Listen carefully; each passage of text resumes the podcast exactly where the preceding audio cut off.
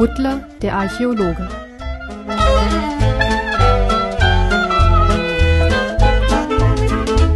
Kapitel 9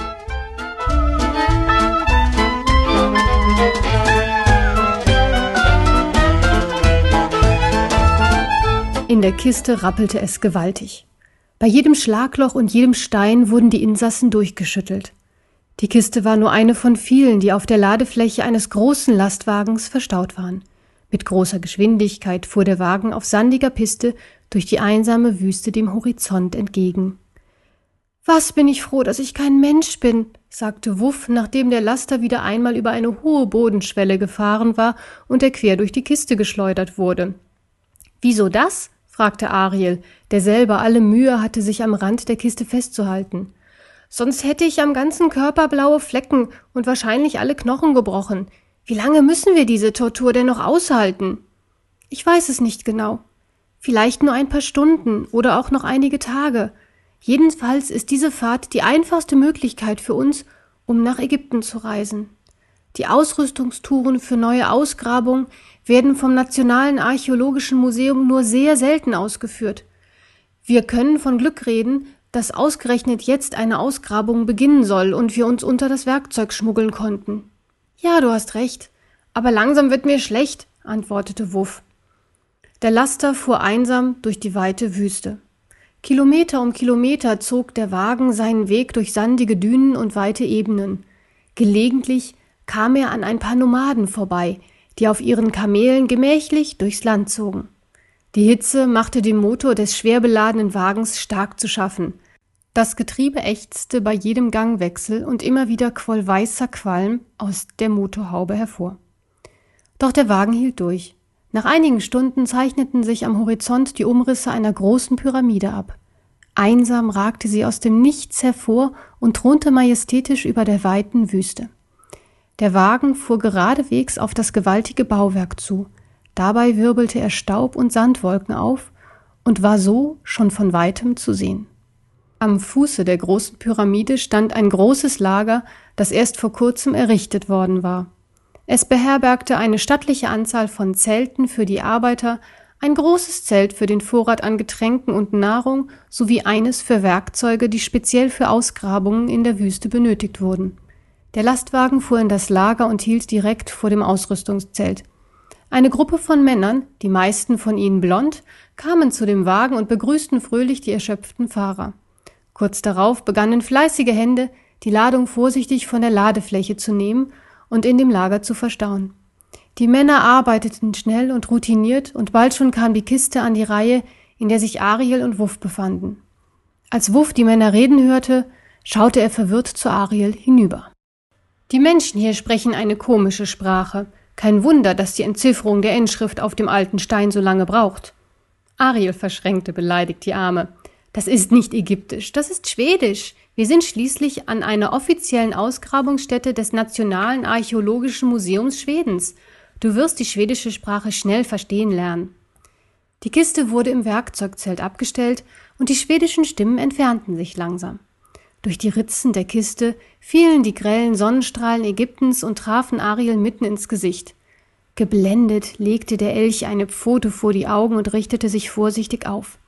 Alles klar? fragte er besorgt, als er Wuff auf dem Rücken liegen sah. Wuff starrte an die Decke der Kiste und konnte sein Glück noch gar nicht fassen, dass das Geschaukel endlich ein Ende gefunden hatte. Ich fühle mich wie ein alter Socken, der in der Waschmaschine geschleudert wurde und nun zerknüllt in einem Wäschekorb liegt, sagte der Stoffhund. Stell dich nicht so an, wir haben noch eine Menge Arbeit vor uns, meinte Ariel und reichte Wuff eine Pfote, um ihm auf die Beine zu helfen. Wieder aufgerichtet, blickte Wuff durch die Ritzen nach draußen. Wir haben Glück. Es wurde keine andere Kiste auf unsere gestellt. Komm, hilf mir. Mit vereinten Kräften drückten die beiden Kuscheltiere gegen den Deckel der Kiste, der mit einem langen Knarren endlich nachgab. Ariel kletterte zuerst heraus und wartete, auf dem Rand der Kiste sitzend, auf Wuff. Der Stoffhund wollte dem Elch gerade folgen, als ihm etwas Wichtiges einfiel. O je, das hätte ich beinahe vergessen, meinte Wuff und kramte aus einer Ecke der Kiste einen kleinen Ledersack hervor. Er band sich das Ledersäckchen auf den Rücken und kletterte zu Ariel hinauf. Vom Rand der Kiste aus hatten sie einen fantastischen Blick über die Landschaft. Sie sahen das Lager mit den vielen emsigen Arbeitern, Kamele in einer Umzaunung, die endlose Weite der Wüste und natürlich die alles überragende Pyramide. Wuff war von dem Anblick überwältigt. Und das sollen Menschen gebaut haben? Das hätte ich denen überhaupt nicht zugetraut. Sei nicht zu voreingenommen, antwortete Ariel. Sie haben immerhin auch dich geschaffen. Da hast du recht, stimmte ihm Wuff zu. So gesehen war der Bau der Pyramiden in der Tat ein Kinderspiel. Aber beeindruckend sind sie schon. Menschliche Stimmen näherten sich, und sie sprang schnell von dem Turm aus Kisten herab, um sich unter einer Plane zu verstecken. Die Menschen hatten sie nicht entdeckt und zogen vorbei. Wie geht es jetzt weiter? fragte Wuff. Nach allem, was du mir erzählt hast, vermutet Butler das Grab Kaiser Liungs in genau dieser Pyramide. Der einzige Weg, deinen Freund zu finden, ist, selber in die Pyramide einzudringen. Und wenn wir dort die heilige Schmusekatze treffen, dann müssten wir sehr vorsichtig sein. Die Sonne senkte sich und die Pyramide warf ihren riesigen Schatten über das Lager. Wenige Augenblicke später ging sie schließlich ganz hinter dem Horizont unter und ließ einen kalten Abendhauch zurück. Unter dem Sternenhimmel wirkte die Pyramide noch wundersamer als am helllichten Tag. Ariel und Wuff schlichen an den Lagerfeuern und den Zelten der Arbeiter vorbei auf die Pyramide zu. Die beiden Freunde sanken mit jedem Schritt tiefer in den Sand ein und waren froh, diese Strapazen nicht in der glühenden Tageshitze unternehmen zu müssen. Wuff wurde durch den Lederbeutel auf seinem Rücken zusätzlich behindert und konnte nicht so schnell gehen wie der kleine Elch. Doch bald schon hatten sie das Lager so weit hinter sich gelassen, dass keine Menschenstimme mehr zu ihnen vordrang. Vor ihnen erhob sich die Pyramide von Sekan, in der sie Butler vermuteten. Wuff hatte den Eindruck, als ob eine tiefe Kälte von der Pyramide ausstrahlte, und auch Ariel schien ein wenig davon zu spüren. Dennoch ließen sie sich nicht beirren und setzten schweigend ihren Weg zur Pyramide fort. Inzwischen stand der Mond am Himmel und hüllte die Wüste in ein fahles Licht. Die beiden Freunde warfen schemenhafte Schatten auf den sandigen Boden. Nur eine winzige Spur im Sand ließ darauf schließen, dass hier zwei tapfere Kuscheltiere durch die Wüste streiften, um einem Freund zu helfen. Gute Augen hätten später zwei kleine Figuren an der Kante der Pyramide emporsteigen sehen können. Wenige Augenblicke später waren sie jedoch verschwunden. Ariel und Wuff hatten einen kleinen Schacht an der Außenseite der Pyramide entdeckt. Der Elch stieg als erster hinein, dicht gefolgt von Wuff. Sie schauten sich um. Vor ihnen führte der Gang in die Tiefe, der gerade groß genug für sie war. Einen anderen Weg gab es nicht. Die beiden Kuscheltiere überlegten nicht lange und folgten dem Gang. Je tiefer sie ins Innere der Pyramide kamen, desto dunkler und unheimlicher wurde der Gang. Bald schon drang kein Geräusch mehr von draußen herein, und sie hörten nur ihre eigenen leisen Schritte auf dem steinernen Boden. Die beiden Freunde mussten sich immer mehr auf ihren Tastsinn verlassen und kamen nur noch langsam voran. Sie orientierten sich an den Wänden, an denen sie mit ihren Pfoten entlangfuhren. Doch der Gang führte ohne Biegungen immer weiter geradeaus und mit der Zeit wurden ihre Schritte wieder sicherer. Wuff folgte dem Elch dicht auf den Fersen. Seine Sinne waren aufs äußerste gespannt und er achtete auf alle Geräusche, Gerüche oder auf Temperaturveränderung. Jede Fuge konnte Wuff fühlen, jede kleinste Böe spüren und jedes Sandkorn unter seinen Füßen knirschen hören. Und dann wurde die Stille von einem ohrenbetäubenden, alles erschütternden Getöse durchbrochen, als ob gewaltige Gesteinsmassen gegeneinander geschlagen wären. Der Stoffhund blieb wie angewurzelt stehen und begann am ganzen Körper zu zittern. Autsch! rief Ariel und rieb sich das Geweih. Was ist los? fragte Wuff ängstlich. Ach, hier ist eine große Steinplatte und ich bin voll dagegen gelaufen. Wuff atmete auf. Kannst du die Platte bewegen? fragte er, als sich sein Herzschlag wieder normalisiert hatte. Ich wüsste nicht wie, antwortete der Stoffelch. Und mir brummt immer noch der Schädel. Warte einen Moment, sagte Wuff und tastete mit seinen Pfoten die Wand des Ganges ab. Hier kommt ein großes Rad aus der Wand. Es fühlt sich an wie ein Steuerrad eines Segelschiffes, ist aber ganz aus Stein. Wuff versuchte das Rad zu drehen, konnte es aber keinen Millimeter bewegen. Komm her und hilf mir, rief er dem Elch zu. Gemeinsam stemmten sie sich gegen das steinerne Rad und es gelang ihnen, es Stück für Stück zu drehen. Und tatsächlich, die Platte begann sich langsam nach oben zu bewegen und gab den Weg für die beiden Abenteurer frei. Sie drehten so lange das knarrende Rad, bis die schwere Steinplatte ganz in der Decke verschwunden war. Mit vereinten Kräften hielten sie das Rad in Position und schauten sich an. Jetzt! rief Ariel. Zeitgleich ließen sie das Rad los und rannten so schnell sie konnten den Gang entlang, um auf die andere Seite der steinernen Platte zu gelangen. Ariel war schon drüben, als Wuff einen Luftstrom in seinem Nacken spürte. Mit einem surrenden Geräusch schoss die Platte pfeilschnell aus der Decke wieder auf den Gang hinunter. Wuff sprang mit aller Kraft Ariel hinterher. Krachend fiel die Steinplatte hinter ihm in ihre alte Position zurück. Mit zitternden Knien drehte sich der Stoffhund zur Steinplatte um und atmete tief durch. Doch dann lächelte er glücklich, denn sie hatten es geschafft. Das erste echte Hindernis war überwunden. Nun kam es darauf an, ihren Weg fortzusetzen und weitere Prüfungen zu bewältigen. Was würde wohl noch vor ihnen liegen? Mit gemischten Gefühlen tastete Wuff den Gang ab. Auf dieser Seite gab es kein Drehrad, um die schwere Steinplatte zu bewegen. Für sie gab es kein Zurück mehr. Es war ein leises Geräusch. In einer anderen Umgebung wäre es kaum wahrnehmbar gewesen. Nur die Stille ringsum erlaubte es, dass es gehört werden konnte. Es war ein Geräusch, das entsteht, wenn Stein auf Stein reibt, gefolgt von einem fernen Knall. Es kam aus dem Inneren der Pyramide und setzte sich in allen Gängen und Schächten fort. Dann kehrte wieder Stille ein, bis sich das Geräusch nach ein paar Minuten wiederholte. Nun aber hatte es einen anderen Ursprung und drang aus einer anderen Richtung durch die Pyramide. Wieder trat Stille ein. Und dann erschallte das Geräusch wiederum von einer anderen Stelle durch die Pyramide. Zwei funkelnde Augen kamen zum Vorschein. Sie blickten in einen runden Raum hinein, in dessen Mitte eine große Schale mit dem leuchtenden Aqua Solaris stand. Das Wasser erfüllte den Raum mit schummrigem Licht. Seine Decke war wie eine Halbkugel geformt und mit einem feinen Mosaik verziert, das eine Vielzahl unterschiedlicher Katzen darstellte. An die Wände waren Abbilder von Pharaonen und von chinesischen Kaisern gemalt. Der Boden war ebenfalls von einem Mosaik bedeckt, das das chinesische Reich um die Zeit 3000 vor Christus darstellte. Das Augenpaar war an einem kleinen Schacht erschienen.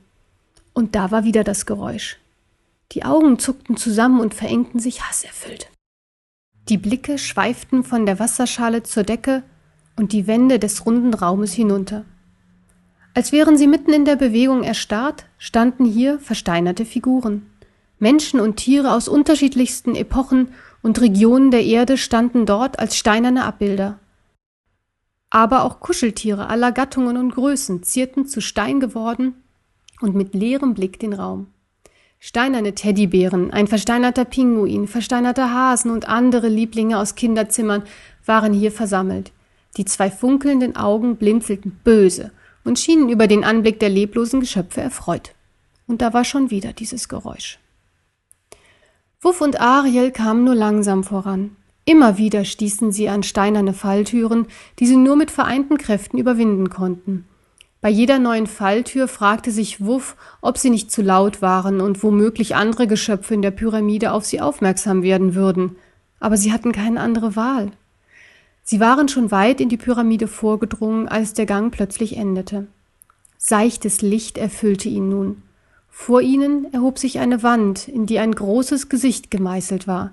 Das Haar war golden, die Augen strahlten in tiefem Blau und der Mund verströmte ein warmes Rot. Andächtig blieben die beiden Freunde vor dem Gesicht stehen und bestaunten das kunstvolle Meisterwerk. Was ist das? verlüsterte Wuff. Ich bin mir nicht sicher, sagte Ariel, aber das könnte das Abbild Kaiser Lions sein. Es heißt, er habe goldenes Haar und strahlende Augen gehabt. Und das Licht? fragte Wuff. Es scheint aus den Augen zu kommen, sieht aus, als ob sie Glaskugeln sind, die mit einer leuchtenden Flüssigkeit gefüllt sind antwortete Ariel. Ich habe ein ungutes Gefühl, meinte Wuff. Mir ist auch nicht wohl, pflichtete ihm Ariel bei. Aber wir müssen irgendwie weiterkommen. Der Weg kann nur durch dieses Gesicht hindurch verlaufen. Ich habe vorher keine andere Abzweigung entdecken können. Der kleine Elch ging näher an das Gesicht heran und begann, es aufmerksam zu untersuchen. Er blickte in die blau leuchtenden Augen, strich vorsichtig über die Nasenflügel und horchte am roten Mund. Aber er fand nichts. Sei vorsichtig, raunte ihm Wuff zu. Ach was, ich kann ja eh nichts finden. Komm bitte selbst herüber und schau nach, ob du irgendetwas entdecken kannst. Widerstrebend und mit einem mulmigen Gefühl im Bauch näherte sich Wuff dem Gesicht. Trotz seiner Bedenken übte das Gesicht einen großen Reiz auf ihn aus, so dass auch er alle Partien sorgfältig zu mustern begann. Mit beiden Pfoten strich er langsam über das gesamte Gesicht und suchte nach irgendetwas Auffälligem. Das ist eigenartig, meinte er schließlich, als er direkt vor den Haaren stand. Was meinst du? Schau hier, alle Haare schimmern golden. Nur diese eine Strähne ist matt. Sie ist aus ganz normalem Stein. Ja, antwortete Ariel, der vor der anderen Gesichtshälfte stand. Hier ist auch eine Strähne, die nicht eingefärbt ist. Mal sehen, was passiert, wenn ich. Ariel drückte auf die Strähne und ein lautes Klicken ertönte. Aber sonst passierte nichts. Probier du es mal. Vorsichtig drückte nun auch Wuff gegen die matte Strähne auf seiner Seite des Gesichtes. Wieder erhallte ein Klicken und wieder geschah nichts. Hm, meinte Ariel, lass es uns gemeinsam versuchen. Eins, zwei, drei. Die Kuscheltiere drückten gleichzeitig auf die Strähnen. Nochmals erschallte das bekannte Klicken. Doch diesmal wurde das Klicken von einem Geräusch gefolgt, das bald zu einem lauten Getöse anschwoll. Der Boden begann zu vibrieren und die beiden Freunde hatten Mühe, auf den Füßen zu bleiben. In der Mitte des Bodens öffnete sich ein Spalt, der breiter und breiter wurde und zu einem riesigen schwarzen Loch wurde. Ariel und Wuff versuchten, dem sich öffnenden Abgrund zu entkommen und pressten sich eng an die Wände. Als sie kaum noch Platz zum Stehen fanden, stoppte mit einem Mal die Bewegung und tiefe Stille kehrte ein. Dort, wo sich der Boden geöffnet hatte, führte nun eine steile Treppe in die Tiefe hinunter. Tap, tap, tap. Jeder Schritt hallte aus den Gängen der Pyramide wieder, als Ariel und Wuff langsam die Treppe hinunterstiegen. Beide sagten kein Wort und blieben alle paar Schritte stehen, um auf Geräusche zu lauschen. Je tiefer sie kamen, desto dunkler wurde es. Schließlich waren sie von absoluter Dunkelheit umgeben und konnten sich nur noch langsam weitertasten. Unter ihren Füßen spürten sie den kalten Stein der Treppe. An den Seiten konnten sie mit ihren Tatzen die glatten Wände spüren. Ein Geländer gab es nicht. Tiefer und tiefer stiegen sie nach unten und hatten bald jeden Sinn für Zeit und Raum verloren. Ohne es zu merken, wurden beide Freunde immer unachtsamer. Sie lauschten nicht mehr auf fremde Geräusche und versuchten auch nicht mehr, sich mit den Pfoten an den Wänden zu orientieren. In einem monotonen Rhythmus stapften sie weiter und waren sich kaum noch bewusst, dass sie dabei waren, ins Herz der Pyramide vorzudringen. Weit entfernt erwachte Thomas aus einem Albtraum. Schweißperlen standen auf seiner Stirn und sein Pyjama klebte ihm an der Haut. Es war ein furchtbarer Traum gewesen. Seine geliebten Kuscheltiere waren darin schnurstracks in ihr Verderben gelaufen und niemand konnte ihnen helfen. Der Junge knipste das Licht an und schaute sich in seinem Zimmer um. Doch seine Kuscheltiere waren und blieben verschwunden. Er ließ das Licht an, aber die Angst um seine Kuscheltiere blieb.